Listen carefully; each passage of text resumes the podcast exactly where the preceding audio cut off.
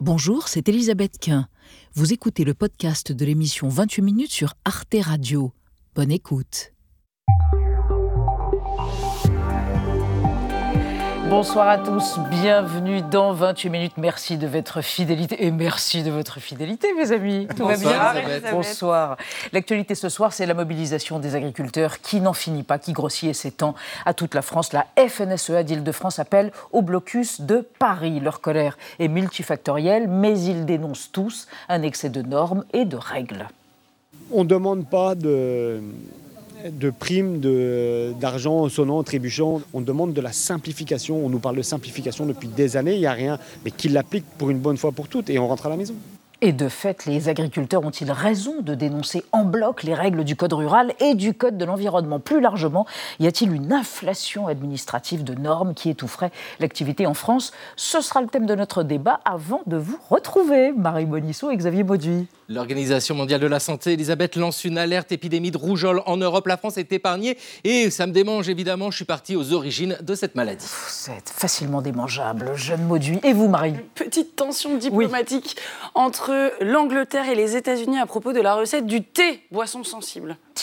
Two. À tout à l'heure. Et pour commencer ce soir, un exilé, un dissident, un homme qui se bat pour la vérité et pour la sauvegarde de son peuple depuis plus de 40 ans, Dolkun Isa Ouïghour, président du Congrès mondial des Ouïghours, a échappé à un nombre invraisemblable de complots chinois et d'arrestations arbitraires. Il publie Le piège chinois et selon lui, nous sommes tous menacés par ce régime liberticide. On le retrouve tout de suite pour en parler.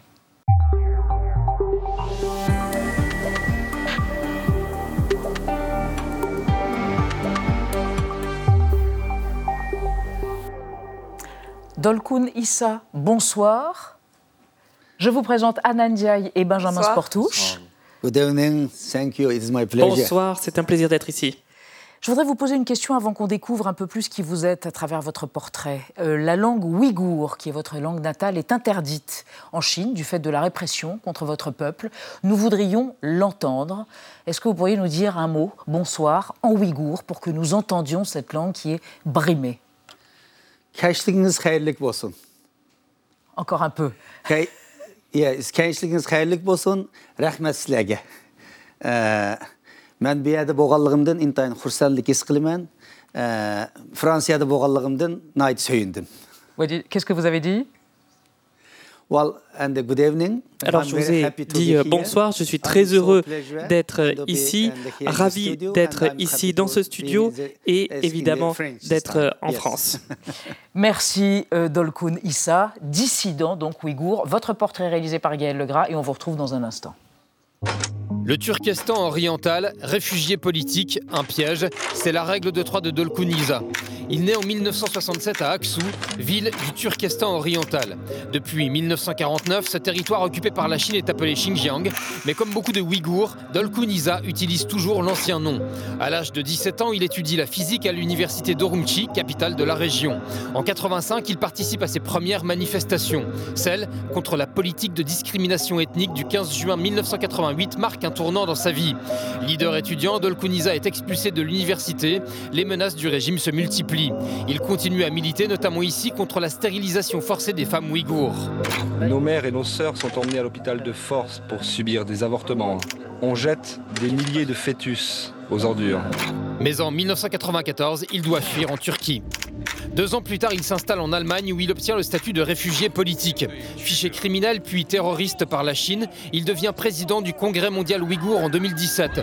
À l'époque, la répression s'accentue et Xi Jinping ordonne la construction de camps d'internement. Une partie de sa famille est arrêtée.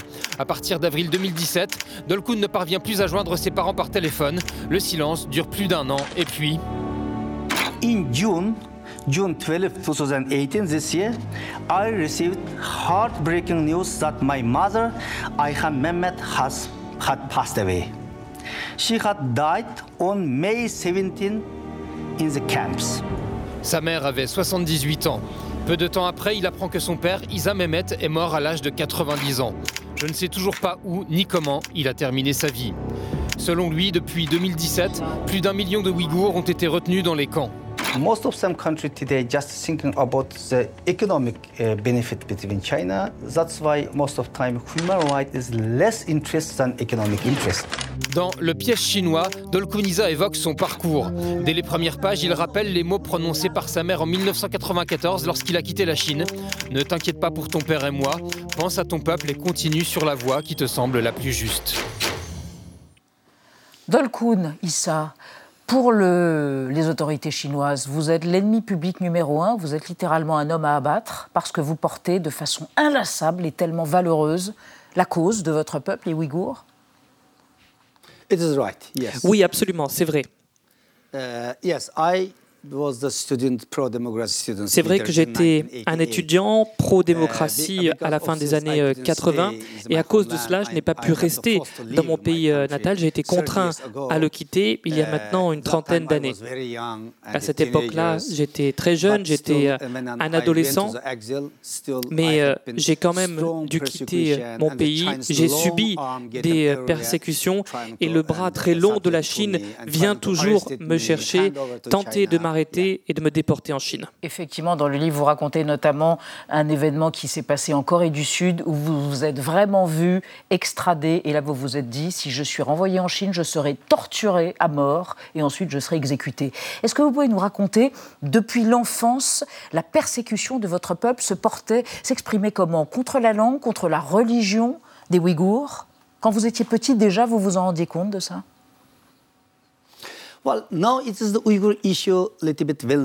Alors la question ouïghour, elle est un petit peu plus connue maintenant à l'international. Mais il faut bien voir que c'est euh, une discrimination qui euh, a commencé bien avant 2016 et la construction des camps. Cette discrimination, elle existe depuis tout le temps. Lorsque j'étais étudiant dans les années 80, euh, je savais qu'il y avait une discrimination déjà très forte. Et d'ailleurs, il y a des centaines de milliers d'étudiants dans les années 80 qui euh, ont euh, manifesté contre cette discrimination et qui, et qui voulaient la démocratie, une égalité et des droits pour les Ouïghours. C'est pour ça que j'ai été, j'ai dû quitter l'université. On m'a pas remis mon diplôme, mais depuis depuis 2013, euh, depuis euh, que Xi Jinping a pris euh, le pouvoir, la politique chinoise contre les Ouïghours, la discrimination est maintenant beaucoup plus proche d'un génocide. Donc il y a eu un changement radical. Euh, en 2022, l'Assemblée nationale française a voté une résolution pour dénoncer le génocide des Ouïghours par la Chine. On parle d'un million de personnes dans les camps euh, qui ont été construits par la Chine. Est-ce que ce genre d'initiative est utile ou est-ce que vous, vous craignez que ça puisse amplifier la répression chinoise? Non, écoutez, c'est évidemment quelque chose d'utile parce que les autorités chinoises, et notamment Xi Jinping, sont extrêmement dangereux. Le Parti communiste chinois a envie d'éradiquer l'identité ouïghour. Et ça, ça n'a pas commencé il y a quelques jours. Il procède par étapes. Il rachète des pays euh, démocratiques. En 2016, par exemple, ils ont aussi recueilli tous les passeports des personnes ouïghours et les ont interdits de voyager, de s'exprimer, de se connecter à Internet. Et aucune réaction internationale ne s'est euh, matérialisée. Donc la Chine se sent pousser des ailes.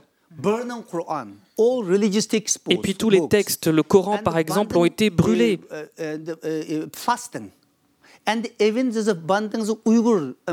Et il est même interdit de donner des noms ouïghours, des noms musulmans aux euh, enfants. et aucune réaction du monde musulman. Et la Chine, une fois de plus, se sent extrêmement forte et continue avec sa politique de répression. Et en 2018, le sujet a pris de plus en plus d'importance sur la scène internationale. et la Chine a un peu changé son discours. Donc oui, l'Assemblée nationale française qui prend cette initiative, c'est une bonne chose. Et il faut continuer dans ce sens-là. C'est énormément important pour nous. Dolkunissa, et je rajoute d'ailleurs que je crois que l'ONU a évoqué des crimes contre l'humanité. Alors, que faire? Est-ce que des sanctions pourraient être efficaces contre la Chine? On va en parler avec vous et avec Anna Anna. Oui, tout à fait. Les États-Unis notamment ont dit nous ne tolérerons pas l'usage du travail forcé pour des biens qui entrent sur notre territoire. Ils l'ont rappelé en ajoutant trois nouvelles entreprises chinoises à leur liste noire. C'était le mois dernier. Et cette décision, eh bien, elle s'inscrit dans le cadre de la loi de prévention qui a été votée en 2021 par le Congrès américain et qui interdit toute importation de produits en provenance du Xinjiang, à moins que les entreprises de la région puissent prouver qu'elles n'ont eu recours ni au travail forcé, ni à la torture de la minorité ouïghour. Et l'Union européenne, vous l'avez dit, avait également décidé de sanctionner en 2021 déjà quatre responsables chinois ainsi qu'une entreprise en gelant leurs visas et leurs avoirs au sein de l'Union européenne. Sanctions qui ont également été imposées par le Canada et le Royaume-Uni. Est-ce que vous pensez que ces sanctions, en fait, elles sont efficaces? Oui, absolument, je le pense. Le Congrès américain, il a effectivement adopté cette loi de prévention en 2021. Et puis ensuite, en juin 2022, on a vu euh, une mise en œuvre de cette euh, loi-là. Et elle concerne donc tous les produits effectivement qui euh, viennent du Turkestan oriental. Ils ne peuvent pas rentrer aux États-Unis. 2,5 et il y a 2,5 milliards de produits, 2,5 milliards de dollars de produits qui n'ont pas pu rentrer aux États-Unis. Alors c'est évidemment bon parce que ça permet de lutter en partie contre le travail forcé. C'est une bonne étape, mais ce n'est pas suffisant. Aujourd'hui, quand on voit le textile, le coton, on voit que 25% du coton au monde vient du travail euh, forcé des euh, Ouïghours. Donc les sanctions économiques, celles par exemple des États-Unis, sont bonnes. Il y a 30 entreprises chinoises qui sont sur la liste noire, 4 officielles qui sont aussi sur euh, la liste noire, 4 responsables. C'est très bien parce que ça a un impact sur les autorités chinoises. Et vous faites bien d'évoquer ces questions qui en appellent aussi à notre responsabilité de consommateur. Une dernière question, Dolkun Issa. Est-ce que euh, vous qui n'avez pas vu vos parents, vous, n'avez jamais revu votre maman Ayane Mehmet, ni votre papa Issa Mehmet, euh, est-ce que vous pensez pouvoir un jour repartir chez vous au Turkestan oriental? J'emploie à dessein le mot de Turkestan oriental. En fait, euh, on dit le Xinjiang, mais c'est ainsi que vous nommez votre région natale. Vous espérez pouvoir un jour repartir chez vous ou c'est tout à fait vain et illusoire? Écoutez, vous savez, moi j'ai quitté euh, mon pays euh, il y a 30 ans. Et je n'y suis pas retourné depuis. Je n'ai pas revu mes parents depuis 30 euh, ans. Ils sont malheureusement décédés. Je ne sais même pas où est-ce qu'ils sont enterrés. J'ai complètement perdu le contact avec eux en 2017. Mes frères ont été condamnés à vie ou à 20 ans dans les camps. Voilà la situation telle qu'elle est aujourd'hui. Mais mon cas, uh, il est loin d'être unique. Toutes les personnes ouïghours qui sont exilées ont la même histoire que la mienne. Mais la liberté, elle nous coûte extrêmement cher. Et moi, je suis prêt à payer très cher cette liberté. En tout cas, je ne perds pas espoir. Aujourd'hui, la question ouïghour est une question internationale. Nous avons beaucoup de soutien, beaucoup de personnes qui commencent à comprendre qui nous sommes, quelle est notre histoire, les politiques, les euh, sociétés civiles, et puis les peuples à travers le monde. Donc moi, je suis extrêmement optimiste. Je suis convaincu qu'un jour, oui, je pourrai rentrer dans mon pays. Oui, je verrai mes amis. Vous êtes impressionnant. Merci d'être venu sur le plateau de 28 minutes. Je rappelle le piège chinois qui est paru hier d'Olkunissa chez Flammarion. Et merci à votre interprète, Joseph Watts, tout aussi énergique que vous. Merci encore d'Olkunissa. Et nous passons à notre débat, un débat qui n'a pas grand-chose à voir avec ces questions, un débat sur l'inflation de normes et de règles dénoncées par les agriculteurs en colère ici en France, mais aussi par d'autres corporations, au moment où le ministère de l'économie publie les résultats d'une vaste consultation sur la simplification administrative. La France souffre-t-elle d'une overdose de normes? On en débat après la mise au point de Sandrine Le Calvez.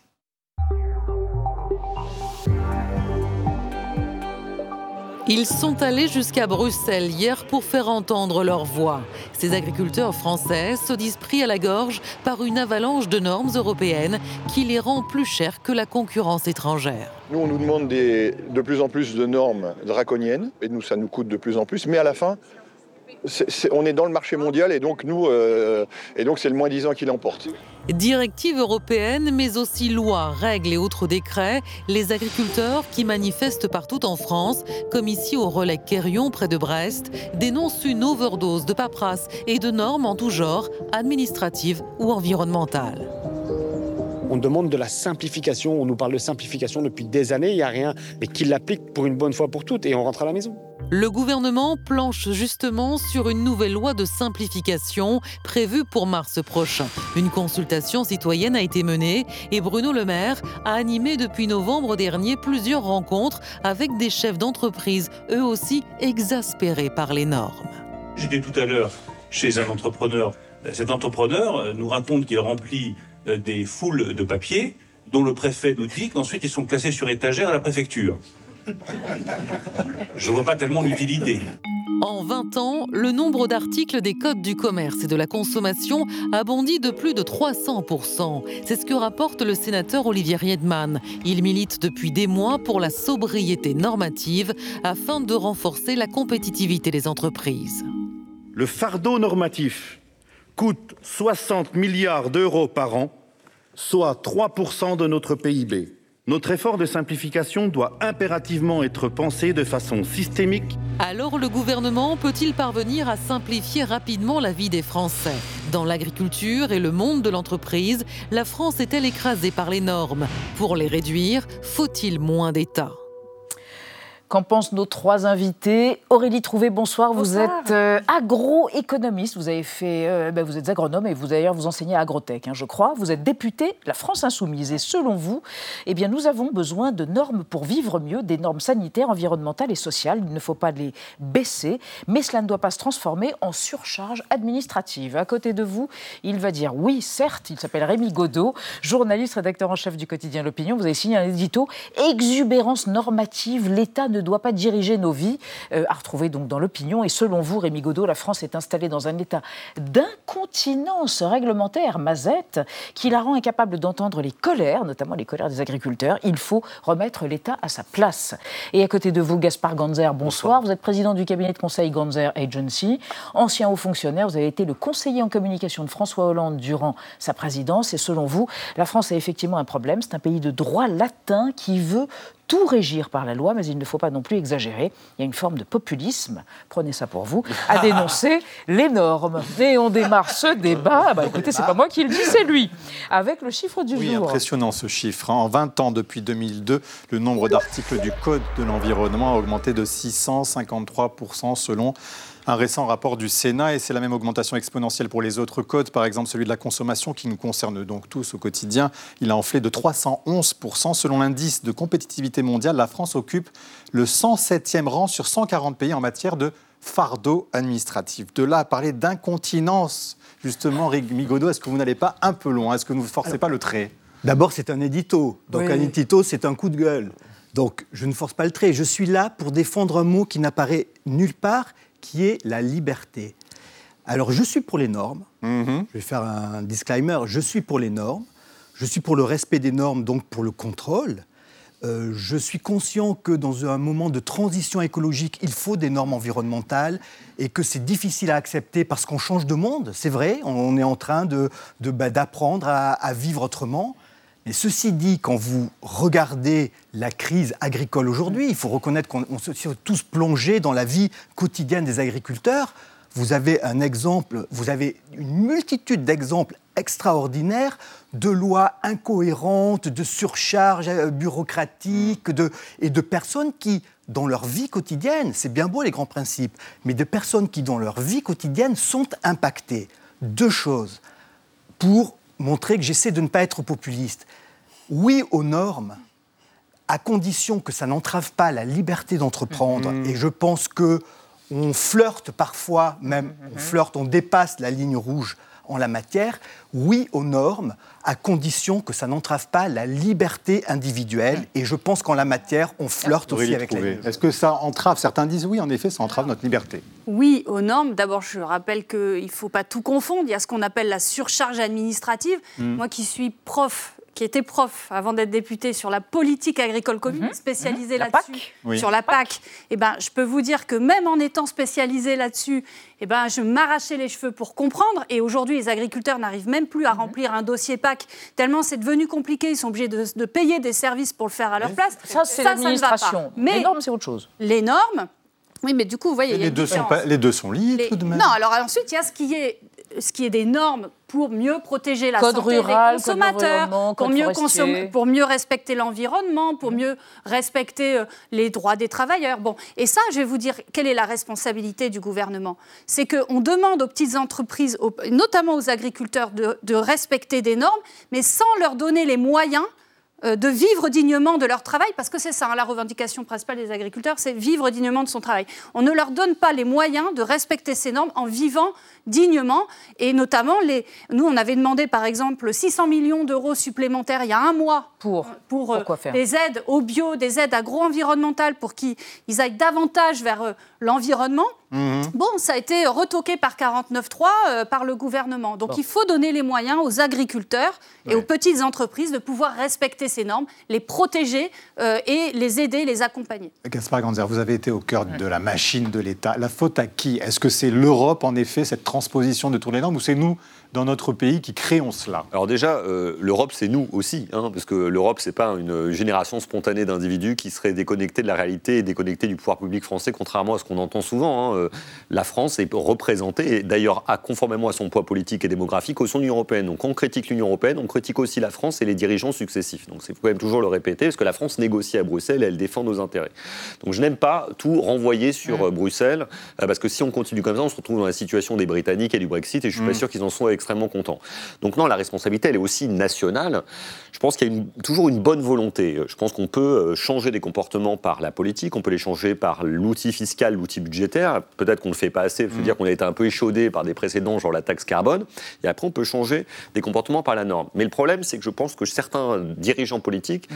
euh, ont, l'impression que c'est le seul outil qu'ils ont à leur disposition. Combien de fois j'ai vu des députés, des ministres et un vouloir avoir leur propre et un président aussi, celui avec lequel vous bien avez sûr, travaillé, Bien sûr, bien sûr. On a envie de faire, on a envie de, on a envie d'avoir sa loi, d'avoir son moment mm. législatif, son moment euh, réglementaire pour certains, même si les gens ne sont pas réélus pour des décrets, des arrêtés ministériels. Mais oui, c'est un, travers. On a envie de marquer le temps euh, avec une loi. Mais je pense que c'est une tradition romaine, comme on le disait tout à l'heure, de, droit écrit mm-hmm. qui ne correspond pas à la réalité, parce que les gens ne connaissent pas les codes par cœur. Et si on veut changer leur comportement, il faut plutôt les entraîner avec soi, plutôt que de les contraindre par des normes uniques. Alors, on a l'impression que le ministère de l'économie vous a entendu. Il a publié les résultats de la consultation citoyenne sur la simplification administrative. Vous, en vous nous en donnez la quintessence. Exactement. 30 000 Français, hein, des simples citoyens, des entrepreneurs et des artisans, ont fait plus de 5 000 propositions très concrètes au gouvernement. Et puis, je vais vous, vous en donner quelques-unes. Alors, il y a Stéphane, par exemple, qui propose de supprimer la médecine du travail et à la place de rendre obligatoire une visite médicale chez un médecin euh, traitant deux fois par an. Françoise, elle, veut la fin de la dématérialisation des factures car c'est trop complexe pour les PME. Christophe est du même avis, l'État n'a pas à mettre son nez dans chaque transaction commerciale. Autre proposition d'Étienne qui réclame la fin du dépôt des comptes annuels en ligne des entreprises, les bilans, les comptes de résultats, etc. Tandis que d'autres participants, eux, proposent, pour gagner du temps, de créer un site unique où on déposerait eh bien, tous nos documents administratifs, charge ensuite euh, aux différents organismes de les récupérer quand ils en ont besoin. Et enfin, ils sont nombreux à demander une simplification des bulletins de paie qui sont jugés trop longs, trop complexes incompréhensible, aussi bien pour les employeurs euh, que pour les salariés. Gaspard Ganzer, euh, est-ce qu'il y avait vraiment besoin de faire une convention, euh, une consultation citoyenne pour arriver à ce type de résultat Ah si, moi je trouve que c'est intéressant. Alors évidemment, il y a des choses qui ne sont pas pertinentes, comme supprimer les comptes annuels des entreprises, parce que si on dépose plus de comptabilité, c'est l'ouverture à toutes les fraudes possibles et imaginables. Il y a peut-être des bonnes idées là-dedans sur la mm. dématérialisation, notamment simplification. Mm. Moi, je, je, me souviens de deux réformes administratives qui ont été conduites au cours des 20 dernières années, et on a oublié tellement ils ont été efficaces. La première, c'est un moment, je ne sais pas si vous en souvenez, parce qu'on est certains à être un peu plus âgés autour de cette table, il y avait des fiches d'état, des, fiches d'état civil. On vous demandait en permanence, on a supprimé les fiches d'état civil, plus personne ne se souvient qu'elles existaient. L'impôt à la source, tout le monde disait que c'était impossible. Il a été possible de le faire. On a supprimé la vignette. Là, on va supprimer bientôt l'attestation d'assurance qu'on doit mettre sur les pare-brises des automobiles. On peut faire des choses très concrètes et les citoyens ne se, mm. trompent pas. Mm. Rémi Godin, en même temps, ces normes-là, elles sont nécessaires pour nous tous, pour vivre en société. Par exemple, on ne peut pas, s'il n'y avait pas de normes, il n'y aurait, pas de bâtiments avec des accès handicapés, par exemple. Donc dans notre quotidien, il y a des choses qui sont indispensables. Personne ne défend le point de vue qu'il ne faut pas de normes. Parce qu'il y a quand même une forme de poujadisme, on a l'impression à dire tout le temps il y a trop de normes, et ça fait trop d'État, trop de normes. oui, vous vous trompez, parce que regardez comment les gens réagissent. Regardez ce qui s'est passé avec les Gilets jaunes, regardez ce qui se passe avec les agriculteurs, regardez ce qui s'est passé avec le logement. Mm. C'est dire, il faut qu'il y ait aussi une acceptation sociale, qu'il y ait une transition, qu'il faille changer les choses, oui, mais vous ne pouvez pas imposer des choses aux gens. Je rajoute que je parlais de liberté au début, ce sont des choses sérieuses. Le droit à la propriété, c'est important. Quand vous imposez des normes pour les passoires énergétiques, on a vu comment les gens réagissaient. Vous vous retrouvez avec des gens qui sont des gens modestes, qui se retrouvent avec un bien invendable, inlouable. Qu'est-ce qu'ils font? Et on leur dit, dans cinq ans, tout change pour vous. Et en même temps, on leur laisse cinq ans et c'est dans leur intérêt d'isoler de, leur... dans l'intérêt de la planète. Bien sûr, et si vous n'avez pas les moyens de le faire, qu'est-ce que vous faites? Alors vous abandonnez votre maison ou vous restez dans une maison qui se délabre sans rien pouvoir en faire. Qu'est-ce que vous en dites d'ailleurs, tiens, à propos de cet exemple, Aurélie Trouvé D'abord, je, pense qu'il ne faut surtout pas euh, utiliser ce qui se passe en ce moment et ce que disent les agriculteurs. pour en profiter pour faire baisser toutes les normes qui protègent la nature, qui protègent les droits des handicapés, etc. C'est quand même le gros risque, hein, je dis. Ça, pour le moins d'État, vous voulez dire, pour le moins d'État. Mm. Je vois une proposition très intéressante, là, de le dépôt des comptes annuels, le, le supprimer. Mais la question, elle est justement à qui on impose les normes et comment on fait pour les faire respecter. Par exemple, Lactalis ne dépose pas euh, ses comptes, se permet de ne pas les déposer, de payer la sanction.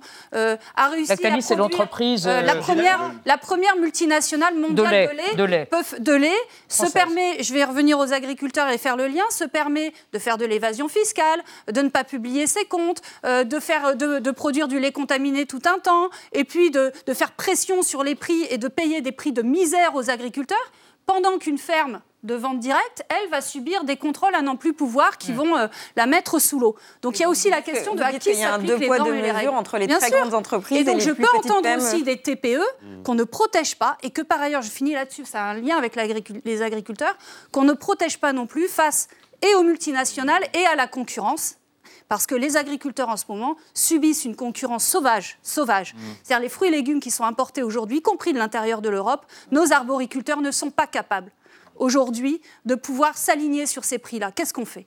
Qu'est-ce qu'on fait, Rémi Godot? Alors là, ça, non, vous voulez réagir. Il y a une loi. Non, je veux réagir parce que le, opposer le ah là là, le moins d'État, c'est pas bien. Alors qu'on vit aujourd'hui quelque chose d'intéressant parce que on voit concrètement ce que ça veut dire pour les gens. C'est pas une question de moins d'État, c'est une question de mieux d'État, mmh. et c'est une question de ne pas contraindre les gens pour contraindre les gens. Aujourd'hui, on découvre des trucs, 14 euh, lois pour gérer les haies, on découvre que les agriculteurs ne veulent plus, euh, ne veulent plus curer leur, euh, leur fossé parce qu'il y, a des, y a des problèmes d'interprétation juridique entre un fossé, un cours d'eau, et que vous pouvez payer des amendes. C'est ça la vie concrète. C'est pas le moins d'État et le méchant, qui, le méchant libéral qui parle de, de, ça veut dire liberté. C'est ça la vie réelle. Discutez avec un maire. Discutez avec un maire et interrogez-vous pourquoi certains maires ne veulent plus. Alors, Gaspard Grandvert, est-ce que ce que ça veut dire, c'est parce que l'administration a pris le pas sur le politique? Laurent Vauquier, le mm. président de la région Rhône-Alpes, au gouvernement, dit, il parle de dictature administrative d'État profond. Il dit que c'est là qu'il y a le problème. C'est-à-dire, on veut produire des, normes pour produire des normes, mais parce qu'on ne se rend pas compte du réel, de la vie concrète des gens. Oui, mais je pense qu'il y a aussi une forme de démagogie, euh, taper sur les fonctionnaires. Euh, je pense que la machine administrative, elle fait ce qu'elle peut avec les moyens qu'elle a. Euh, on a une administration française qui est totalement paupérisée, avec des gens qui sont dans l'ensemble très très mal payés, qui ont des conditions de travail extrêmement difficiles au niveau local comme au niveau, euh, au niveau national. Si, si, je vous le confirme, j'ai travaillé 10 ans au service de l'État, je, peux vraiment vous le confirmer. Des catégories C, des catégories B qui, franchement, ont des sorts très difficiles. Et après, je trouve ça atroce de leur taper dessus en disant que c'est leur faute. L'administration n'est pas formée pour créer des normes. Même au plus haut niveau, vous qui avez fait les normes, est-ce qu'on ne vous apprend pas tout simplement à écrire des normes, Des règlements et des normes Alors, je vois, oui, effectivement, on a des cours dits. Alors, j'ai partagé les mêmes banques, l'école qu'Emmanuel Macron, donc on a suivi les mêmes cours, donc de légistique. Hein, donc, c'est la, la, façon on apprend à faire des lois. Façonner les lois. Alors, il y a une bonne intention là-dedans, c'est de bien écrire les. On écrit euh, simplement, etc. Mais en même temps, c'est très bizarre parce qu'on nous passe le message implicitement que c'est par la norme qu'on change les comportements. Or, moi, c'est une, des, raisons qui m'a conduit à m'intéresser aux questions de mm. communication politique stratégique. Je me suis dit que ça servait à rien de faire des normes si les gens ne les connaissaient pas et ne les endossaient pas. Et il faut accepter la norme pour qu'elle soit applicable. Mm. Alors, regardez, c'est pas une question qui date d'hier. On va regarder une archive. Pardonnez-nous pour le flou de l'archive. Ce n'est pas de notre fait. La simplification, le flou de l'image, la simplification administrative, c'est une idée donc qui remonte. Euh, enfin, on en parlait dans les années 90. Promesse de Jacques Chirac en 95, qui le fait savoir dans un message lu. C'est une histoire à rebondissement par le président président de l'Assemblée nationale, Philippe Seguin. Trop de lois tuent la loi. L'une des conquêtes de la République est la publicité de la loi. Les citoyens doivent connaître leurs droits et leurs devoirs. Aujourd'hui, l'inflation normative est devenue paralysante. Il faut mettre un terme à cette situation qui pénalise les plus faibles et entrave l'esprit d'entreprise au seul bénéfice de spécialistes qui font écran entre le citoyen et le droit. Ce doit être votre préoccupation constante, comme celle du gouvernement pour les textes nouveaux. Aurélie Trouvé, vous, vous êtes au Parlement et 30 ans plus tard, on continue à faire des lois, on continue à faire des normes. Donc vous êtes aussi responsable de cela, j'allais dire collectivement. moi, ce qui m'importe, c'est est-ce que la loi est efficace ou pas et quelle loi il faut pour que ce soit efficace. Et moi, ma crainte aujourd'hui, c'est qu'on en profite pour dire il faut, il faut moins d'État. En réalité, il faut plus d'État dans certains domaines, par exemple l'économie. Qu'est-ce que réclament les agriculteurs? Des prix mmh. rémunérateurs. Non, mais je vous assure, ils ont des prix qui, pour une partie d'entre eux, il y a 20% d'agriculteurs pauvres, ne leur permettent pas de mhm, vivre. Mhm. Avec des multinationales qui font pression parce que c'est des mastodontes qui arrivent euh, voilà, face à. Mais c'est plus d'État ou du mieux d'État, comme le dit Et alors, et alors mais je finis, je finis là-dessus. Par exemple, là, il nous manque une loi, une nouvelle loi, parce que ah la loi actuelle Egalim, elle ne marche pas. Donc il faut, nous on a proposé le 30 novembre dans notre niche parlementaire La France Insoumise des, des prix planchers minimum aux agriculteurs. Voilà, et ça va plus loin qu'Egalim. Bah Egalim, c'est la rémunération répartition entre les distributeurs et, les, et, par ailleurs, Voilà, et ça, ça, a failli se faire hein, six voix près. Bon, la Macronie a combattu ça et ça ne s'est pas fait.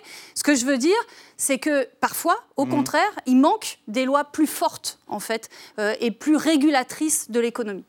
Bah, je suis, non, il faut. C'est l'État-providence tout de même aussi qu'on réclame à corps et à craie en permanence. Oui, mais c'est pas la même chose. Il y a beaucoup trop de lois. La loi climat et résilience, c'est 306 articles. Euh, Gaspard dit il faut que les gens puissent comprendre la loi. Comment vous, avec les décrets d'application, la loi est, incompréhensible. Alors je vais vous citer quelqu'un qui n'est pas un populiste. Jean-Louis Debré, mhm. l'ancien patron du, l'ancien président, pardon, du Conseil constitutionnel, qui disait mais je vois des monstres législatifs. Les lois sont de plus en plus bavardes et on sait très bien qu'elles ne sont pas applicables et qu'elles ne seront pas appliquées il y a quand même un problème démocratique. Je peux vous dire, voilà, Alain Lambert, qui, qui est un ancien ministre, qui n'est mmh. pas un populiste, qui a travaillé sur les normes, qui dit on est arrivé dans mais un que système qui est... Que n'ont-ils fait Ah ben ça, d'accord, mais ça, moi, je suis commentateur. Donc à un moment donné, il se disait qu'il y avait une nécessité des normes.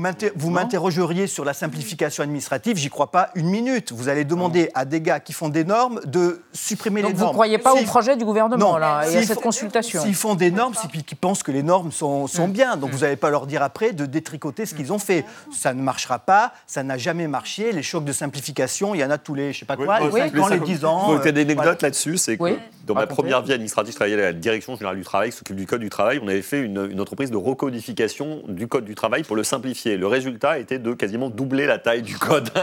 Parce que quand on veut faire simple, et bon, en général, c'est assez compliqué. Et trop de normes, est-ce que c'est moins de croissance? C'est aussi ce que pense Patrick Martin, le président du MEDEF, le patron des patrons, on va l'écouter. C'est un vrai sujet. 320 000 normes qui s'appliquent aux, Français, aussi bien aux ménages d'ailleurs qu'aux entreprises, c'est insupportable. Il y en a chaque jour un, peu plus. Et il y a quand même 3-4% du PIB français lié à la surréglementation. C'est l'OCDE qui le dit, c'est pas le, MEDEF pour situer les choses, c'est 80 milliards de surcoût.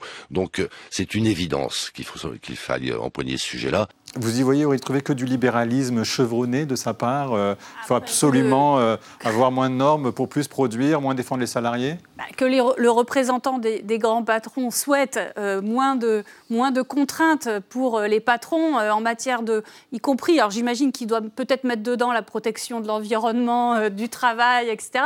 Je peux entendre. Maintenant, moi, en tant qu'élu euh, de, la République, euh, voilà, je, pense qu'il faut un État qui soit garant de l'intérêt général et qui donc demande au patronat, en fait, de mieux respecter ces normes. Et pour celles qui n'y arrivent pas, c'est-à-dire notamment les toutes petites entreprises, eh bien qu'on les accompagne accompagne et qu'on mm. les protège contre la concurrence, notamment d'entreprises étrangères qui ne les respecteraient pas. Alors, Émy Godot, c'est un atout ou un frein dans le cadre de la compétitivité il a raison, économique Sans être démago et dire qu'il faut plus de normes, il a raison. Les, certaines normes inefficaces, hmm. mal calibrées, brident, brident, brident l'économie, brident la croissance, bien évidemment. C'est aussi parce qu'on a des normes qu'on vend nos produits à l'étranger aussi. Émy Godot, c'est-à-dire qu'on est reconnu aussi pour avoir une qualité normative et une oui, très bien, très bien. Mais vous savez, c'est aussi parce qu'on a des normes qu'aujourd'hui, il n'y a plus de cerises françaises il n'y a plus de noisettes françaises, il n'y a plus d'épinards français, que demain, il n'y aura plus d'endives et demain, il n'y aura, plus de, euh, il y aura plus de sucre euh, euh, fait à partir de la betterave. Mhm. C'est aussi à cause de ces normes.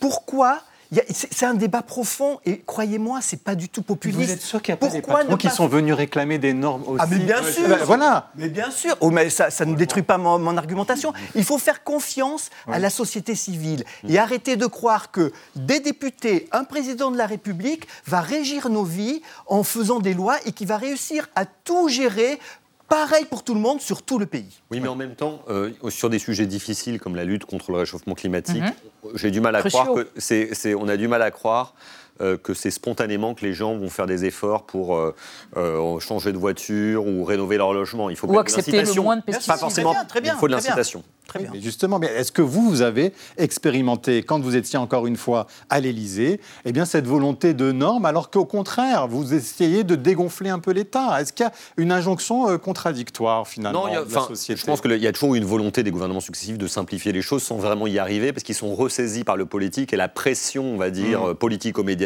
dans lequel à chaque fois qu'il y a un drame, euh, un événement extérieur, euh, très vite, la réponse, c'est faire une loi, faire une loi. Et euh, auprès de François Hollande, comme de son prédécesseur et de son successeur, ils ont eu du mal souvent. L'exemple le plus frappant, c'est l'immigration. On en est quasiment une loi tous les 18 mois depuis 20 ans. on n'a pas le sentiment que la, sécurité. Ou la sécurité, voilà. D'autres sujets, bon. Ouais. Aurélie Trouvé là-dessus. Dernière question. Oui, est-ce que vous avez l'impression à votre niveau, en effet, de député, est-ce que vous réfléchissez à ça au quotidien Quand vous faites une nouvelle loi, vous dites, tiens, ça va engendrer tant de normes, tant de décrets d'application, et ça risque d'embêter, pour pas dire autre chose, nos concitoyens. Je vais, vous reprendre euh, l'exemple de cette loi Egalim pour poursuivre la réflexion. On a aujourd'hui des agriculteurs 20% pauvres, un agriculteur qui se suicide tous les deux jours. Un sur cinq sous le seuil de la pauvreté. Euh, voilà. Qui vit sous le seuil de la pauvreté. Exactement. Hum euh, et, donc, bah, qu'est-ce qu'on fait? Euh, Est-ce qu'on continue à, penser que le marché tout seul va réussir à régir tout ça? Non, ça ne marche pas. Les sénateurs, ils veulent un haut commissariat à la simplification. Non, mais donc, non, mais donc la loi actuelle ne marche pas. On voit bien, il y a des gros trous dans la raquette, donc il faut une nouvelle loi. C'est pour ça qu'on propose les prix planchers. Mais voyez, la, la nouvelle loi, c'est pas forcément mauvais, parfois c'est absolument nécessaire. Merci à tous les trois d'avoir accepté de participer à ce débat autour de l'incontinence ou pas des normes en France. Boursouflure administrative aussi. Ce sont vos termes. Merci à tous les trois. Actualité suite avec Marie Bonisseau, Xavier Maudy. On va être question de l'épidémie mondiale de rougeole et puis d'une tempête diplomatique, mais pour rire, dans un glass of tea, un verre d'eau, entre les États-Unis et le Royaume-Uni. Mais d'abord, les mauvais dettes du jour repérés par les patents Thibault Ce soir, c'est délit de sexisme à propos du dernier rapport du Haut Conseil à l'égalité femmes homme, c'est entendu. Un retour en arrière, un sexisme latent. L'état du sexisme en France. Ce sexisme endémique, systémique, structurel. Qu'est-ce que ça veut dire? Exactement ce que ça dit. Merci de m'en dire un peu plus. Entendu. La vie secrète des mots vedettes. Délit de sexisme, dérivé du latin delictum, faute, et sexus, lui-même tiré de sequor, coupé, désigne un délit, c'est-à-dire une infraction de gravité intermédiaire entre la contravention et le crime, relative à un comportement discriminatoire lié au sexe, l'identité biologique, ou le genre, l'identité psychologique. Absent du droit français, ce délit est réclamé par le HCE.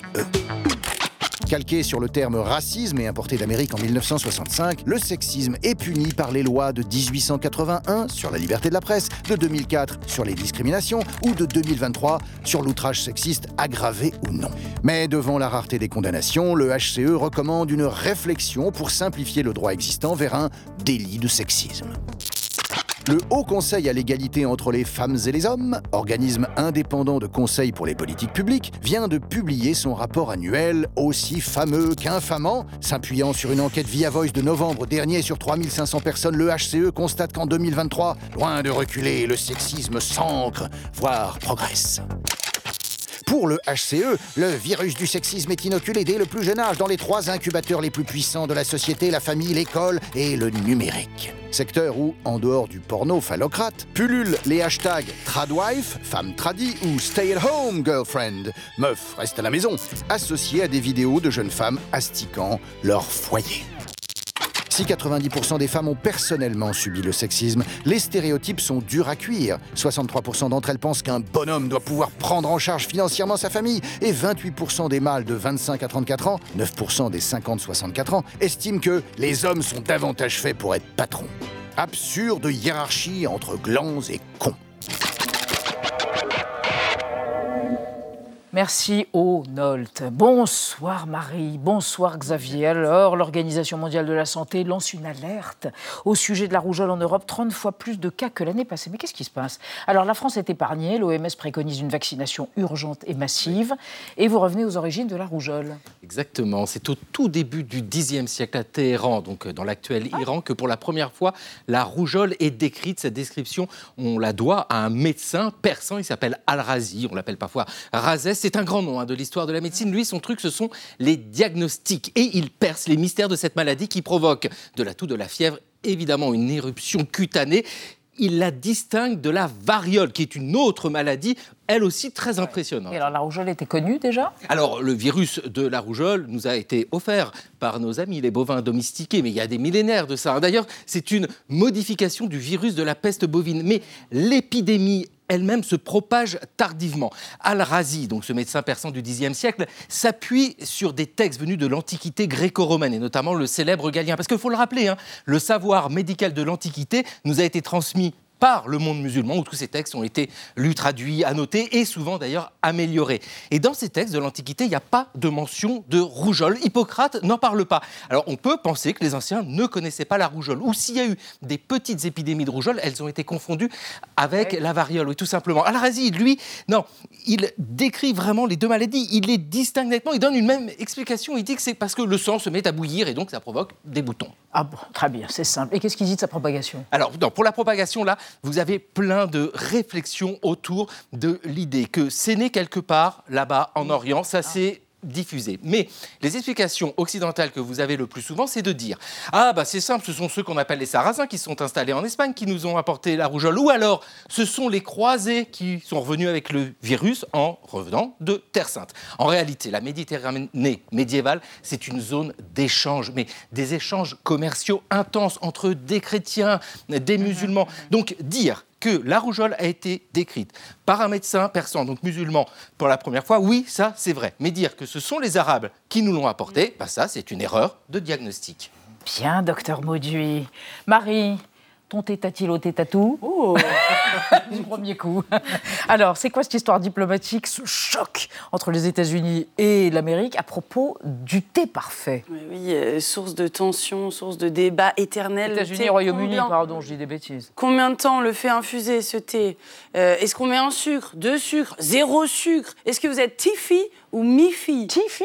Tea first ou milk first. Ah, en gros, est-ce que vous mettez le lait avant euh, l'eau bouillante Des détails comme ça.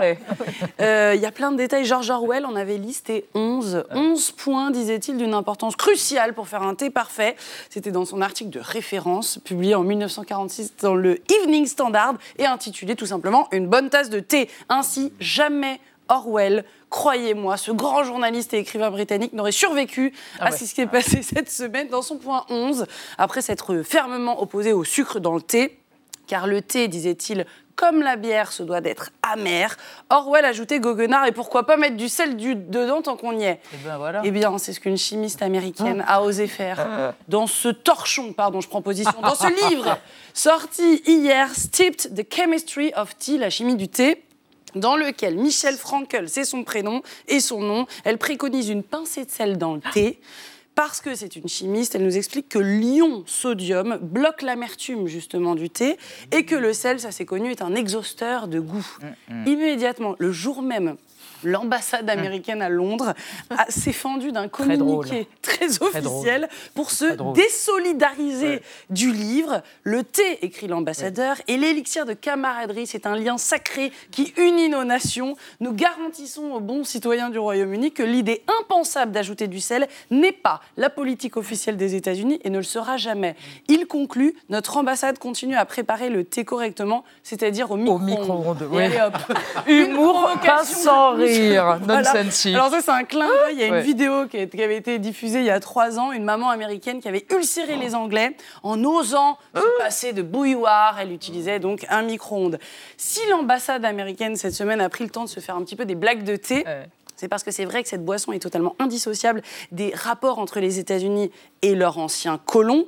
Et c'est même d'ailleurs le thé qui va déclencher la guerre d'indépendance américaine. On est dans le port de Boston en 1773 pour protester contre les taxes imposées par Londres. Une cinquantaine de rebelles américains euh, vont jeter à la mer carrément 342 caisse de thé. C'est une cargaison entière. Il y avait 40 tonnes de thé qui étaient à la compagnie anglaise des Indes orientales. On a appelé ça la Boston Tea Party, moment fondateur du nationalisme américain. Et déjà là, le thé trempait dans l'eau salée et ça énervait les Anglais. Et merci d'être venu sur ce Tea Gate. merci mes amis, merci de nous avoir suivis. Bonne soirée sur Arte Chérie. Demain, c'est le club de 28 minutes avec Renaud Dely. On se retrouve lundi à 20h05. Peace Montag. Tchuss.